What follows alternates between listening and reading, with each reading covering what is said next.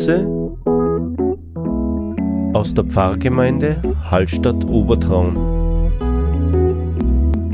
Heute mit Gedanken zu den zehn Geboten.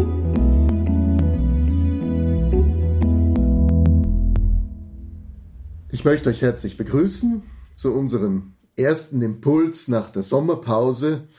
Und wir sitzen im Fahrbüro, Reinhard und ich, und wir haben uns überlegt, den nächsten Wochen äh, uns mit einem Thema zu beschäftigen, mit den zehn Geboten.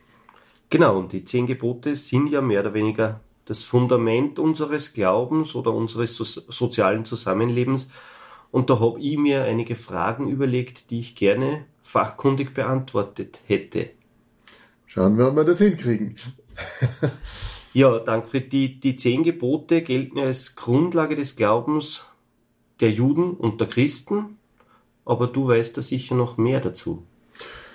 Ja, das ist natürlich unsere christliche Tradition und wir neigen auch dazu, die Juden äh, damit einzubeziehen, obwohl eigentlich die zehn Gebote sicher älter sind, selbst als das, äh, die jüdische Tradition.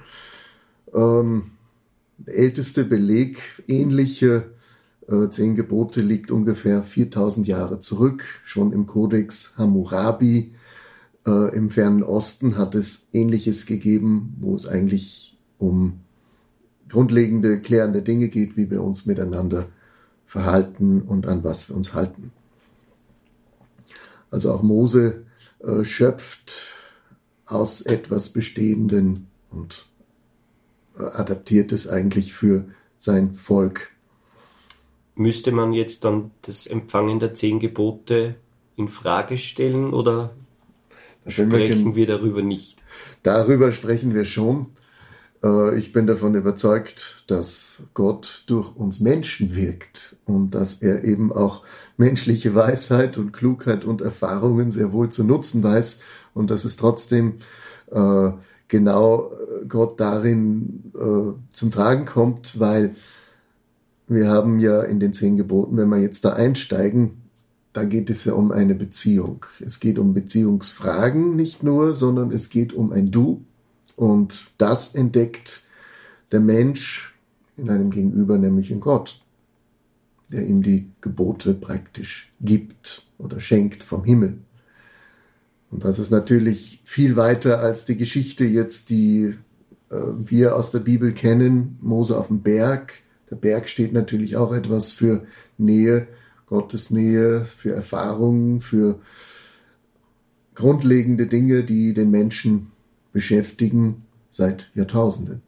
Der Fels in der Brandung vielleicht auch als Motiv irgendwie Berg kommt immer gut, ja. Kommt immer gut. Ja. Und ähm, es wird auch beschrieben, dass Mose auf den Berg hinaufgeht und wieder hinunterkommt. Auch der Weg dort hinauf ist genauso ein Motiv, was wir für uns direkt in Anspruch nehmen auch. Die ersten drei Gebote der zehn beschäftigen sich mit der Beziehung zu Gott oder mit der Beziehung zwischen Mensch und Gott. Steht dort im Vordergrund. Äh, in den Geboten vier bis zehn kommt Gott jetzt direkt nicht mehr ähm, zur Sprache, aber hier fängt es natürlich genau an. Gott stellt sich vor, ich bin der Herr, dein Gott. Ich gehöre dir und du gehörst mir. Wir gehen einen Bund ein, einen Pakt. Und das ist ein Weg, den wir gemeinsam beschreiten. Ich bin mit dir auf deinem Weg. Da kommt eigentlich auch die Gottesoffenbarung, äh, die ja im zweiten Buch Mose beschrieben wird, auch zum Tragen. Ich bin da, ich bin für dich da der Gott, der Mose im Dornbusch erscheint.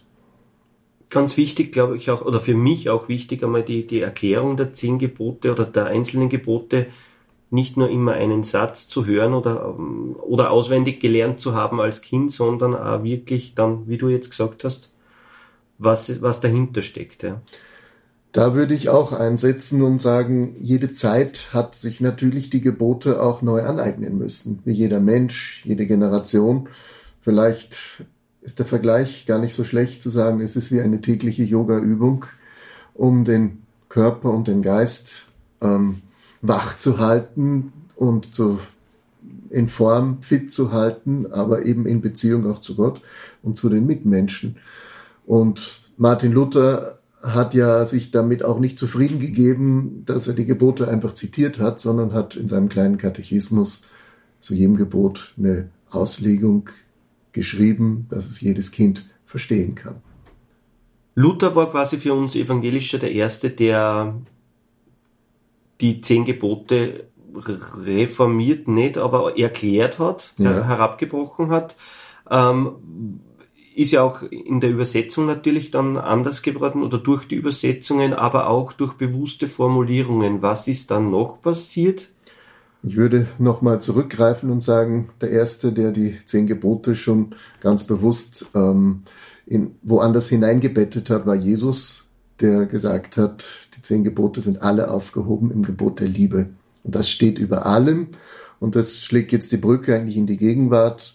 Man hat natürlich immer auch das Drohende, die Angst gespürt, wenn ich mich nicht an die zehn Gebote halte. Aber darum geht es überhaupt nicht. Darum hat ein bekannter Theologe, Karl Barth, bewusst umformuliert, dass du sollst in ein Du wirst, weil du durch Christus dazu fähig bist, in der Lage bist, weil er die Liebe ist und die Liebe uns geschenkt hat. Und wir können das umsetzen. Das Vertrauen ist uns einfach auf den Weg gegeben.